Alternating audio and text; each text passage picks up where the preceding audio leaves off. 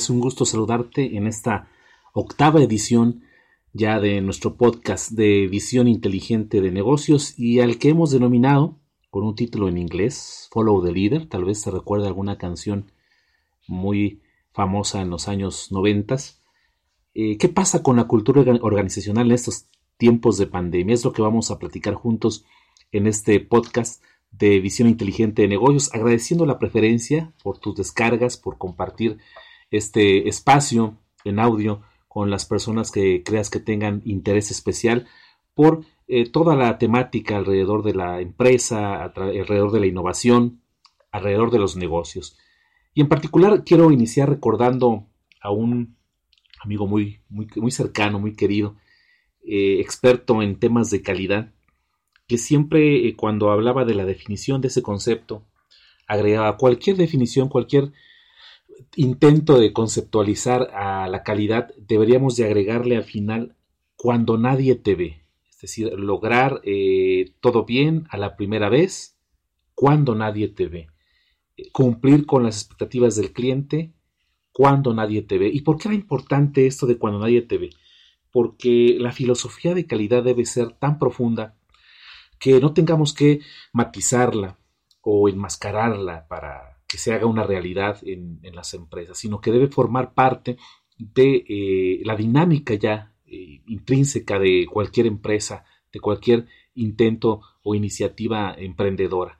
Y en ese sentido tomo esta definición porque en muchas ocasiones, eh, sobre todo en estas contingencias que se están viviendo y se siguen, se continúan viviendo, aunque tal vez ya no sea tan perceptible como antes. Muchos negocios se enfocaron bastante rápido y, con cierta capacidad de respuesta en su logística, en rediseñar la forma de presentar sus productos, en cómo organizar los esfuerzos para que sus clientes estuvieran eh, siempre con la posibilidad de adquirir lo que ellos ofrecen, cómo eh, reorganizar sus fuentes de ingresos, y muchas cuestiones, una de ellas la calidad, pero sobre todo el tema central que nos ocupa, que es la cultura organizacional, pareciera que se fue relegando. Al grado de que en algunas organizaciones eh, la cultura organizacional parece que se fuera desvaneciendo. Entendemos por cultura organizacional los principios, los valores, eh, la forma de hacer las cosas de una organización, lo que también en eh, la lengua inglesa se denomina como el know-how, el cómo hacerlo las rutinas, los estilos de trabajo, el ambiente laboral que se configura por la propia dinámica de negocios de una organización.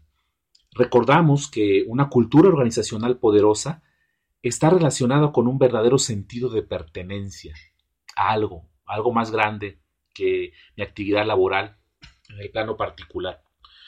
Pero ¿qué sucede cuando todos eh, estamos conectados? Ahora ya no tenemos ese contacto cara a cara a cara parece que en muchos casos, o en el mejor de los casos en las organizaciones que pueden seguir laborando, pareciera que lo hiciéramos a control remoto, fuera de ese contexto institucional que representa tal vez una infraestructura física. ¿Cómo puede crearse y mantenerse ese sentido de pertenencia? Y, es una pregunta relevante, primeramente porque en un entorno eh, más cercano en las pequeñas, medianas empresas, muy pocas veces reflexionamos sobre la importancia de la cultura organizacional, pero en aquellas grandes empresas, en aquellos negocios que son líderes y que deben eh, gran parte del éxito de ese liderazgo a una sólida cultura organizacional, pensemos en Google, por ejemplo, cómo enfrentan este esquema, ese nuevo enfoque de negocios, de hacer las cosas. Precisamente Google, por ponerte una referencia, ha tenido que cambiar sus oficinas, que si has tenido la oportunidad de conocerlas eh, a través de algún video, algún documental, alguna literatura que hable de la empresa, o fotografías que puedes encontrar fácilmente en algún medio como Internet, verás que gran parte del éxito de su cultura y ambiente de trabajo dependía de esta dinámica.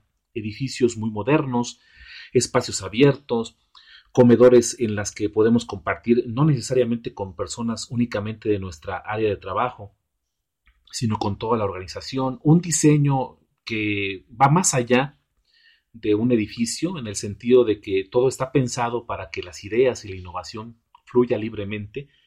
Y ahora Google se ha transformado en una empresa eh, que ha invertido grandes eh, cantidades de dinero para que sus empleados puedan continuar su trabajo en casa eh, y, bueno, o dotarlos de la super tecnología, lo, último en tecnología de punta.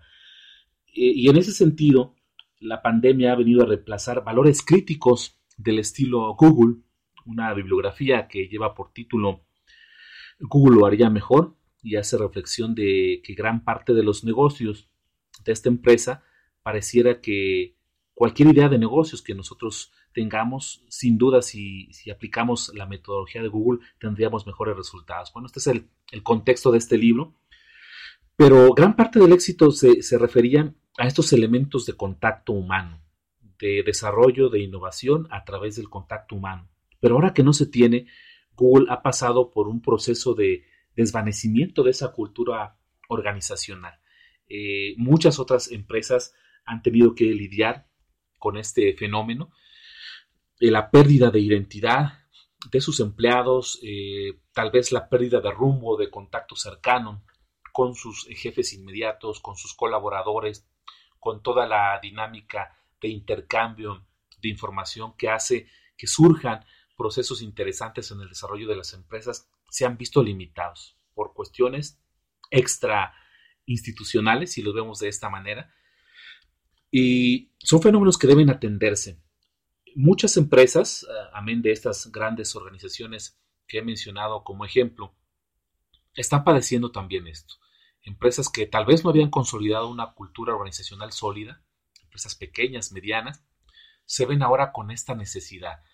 ¿Cómo recuperar ese sentido de identidad? Y a propósito, eh, el autor Francis Frey le escribió un libro eh, que se llama Unleashed, que sería la traducción al español como desatados, cómo desatar ese potencial en las empresas. Él también es conferencista frecuente en el modelo de charlas TED, que seguramente conoces, y él menciona eh, la posibilidad real de construir una cultura organizacional en un mundo virtual y una cultura organizacional que se caracterice por esa fuerza, por ser robusta y que no tendría nada que pedirle a las culturas organizacionales que se han forjado en el día a día de la interrelación personal en muchas grandes, pequeñas, medianas empresas. Es posible, Francis Frey hace esta reflexión y en ese sentido podemos tomar un poco de luz para el fenómeno que estemos viviendo nosotros en nuestras organizaciones, sea que somos líderes, que estamos tratando de reencontrar un rumbo en esta situación de incertidumbre, o colaboradores que estamos viviendo en el día a día un desapego, tristemente, empresas que, por un lado, en algunas ocasiones dejan atrás a su cliente en, plena contingencia sanitaria, se olvidan del cliente, pero muchas otras también se han olvidado de ese factor humano que las ha hecho grandes, que las ha hecho crecer. Y ese es un impacto muy grande y muy fuerte de poder contrarrestar una vez que todo esto se vaya regularizando, se vaya retomando con todos eh, los cambios que esto implicará en un futuro que esperemos sea lo más cercano posible. Francis Frey nos sugiere tomar en cuenta tres principios. Él no los denomina de esta manera, pero eh, voy a tomarme esa libertad de expresarlos como principios. Y el primero de ellos es que las empresas que están transitando a este mundo virtual, que son muchas, muchas de ellas, me pongo a pensar inmediatamente en el sector educativo, por ejemplo, no pierdan su sentido de dirección. Primer punto, sentido de dirección. Es necesario que los líderes, las personas que tienen la responsabilidad de trabajar con otras, de hacer que se logren metas, de dirigir esfuerzos, tengan siempre clara la presencia eh, en este mundo virtual. No podemos desapegarnos el hecho de que no nos veamos cara a cara en un edificio, en una infraestructura física, no quiere decir que, perdamos ese contacto. Es necesario un contacto cercano, es necesario darles a conocer los planes inmediatos, eh, detalles relacionados con eh, las actividades laborales en las que se ven inmersos los colaboradores, porque esto nos da cierta certeza, nos hace tener cierta claridad en este rumbo. No es nada más eh, capacitación para atender una nueva normalidad, por ejemplo, es qué más hay en lo que espera la empresa, en sus metas, en sus logros, cómo nos vamos a reconfigurar, qué habilidades necesitamos tomar en cuenta para que esa reconfiguración sea la más saludable para todos los involucrados. Entonces, este primer principio es el sentido de dirección. El segundo, crear canales eh, de breakout, que, eh, perdón por utilizar tantos anglicismos, pero es el, el concepto que el mismo autor utiliza. Y no son más que chats, videoconferencias, eh, videollamadas incluso, que a través de estas herramientas de trabajo remoto o trabajo en casa podamos aplicar. Y sería en una especie de pequeños foros eh, mm, que no consuman mucho tiempo, en el cual eh, los colaboradores pueden poner ideas, situaciones personales que estén viviendo en su plano laboral, complejidades a las que se estén enfrentando en términos de la actividad de trabajo, algunas propuestas para hacer cambios. Estos canales sirven como un, foro eh, en el que también eh, un poco el estrés que pareciera que no existe o quisiéramos considerar que no nos afecta en este periodo de pandemia, pero es una realidad, se puede eh, ir, ir haciendo más manejable. El poder compartir espacios y, además son un termómetro interesante para que los líderes de la organización conozcan estos, estas preocupaciones que se están viviendo, el porqué de las cosas. Eh, es importante conocerlos y estar cercano con nuestros colaboradores. Este sería el segundo elemento, la creación de canales de breakout. Y el tercero, hacer eh, fluir la, innovación y adaptación de los colaboradores. Precisamente estos mismos canales que mencionamos en el punto número dos y otros más deben estar abiertos.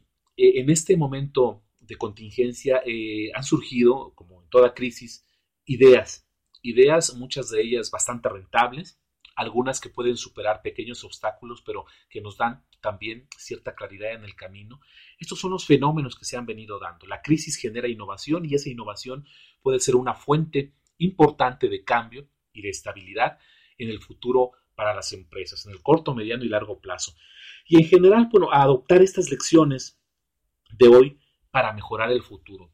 Lo que hoy vivimos en nuestras organizaciones, cualquiera que ellas sean, inclusive me atrevo a, ponerlas en esta gran institución que es la familia, que es el eje de la sociedad, y ya no digamos ahora en las actividades laborales, en las empresas, eh, tanto públicas, privadas, organizaciones sin fines de lucro, deben atesorar. Estas experiencias de eh, modificar las cosas y al estar atento prestar oídos, prestar ojos a, estas necesidades de, que se están viviendo al interior de una organización que si bien ahora físicamente no está presente en un lugar, sigue teniendo esas necesidades, sigue teniendo eh, un objetivo, una meta, requiere de liderazgo y de motivación para salir adelante, es algo esencial. Es un punto que debemos tomar en cuenta, tanto si somos líderes en estas organizaciones como si somos seguidores. Entonces, este follow the leader debe de tomar fuerza. Si tú eres el líder, que te siga porque tiene las herramientas y la confianza para hacerlo.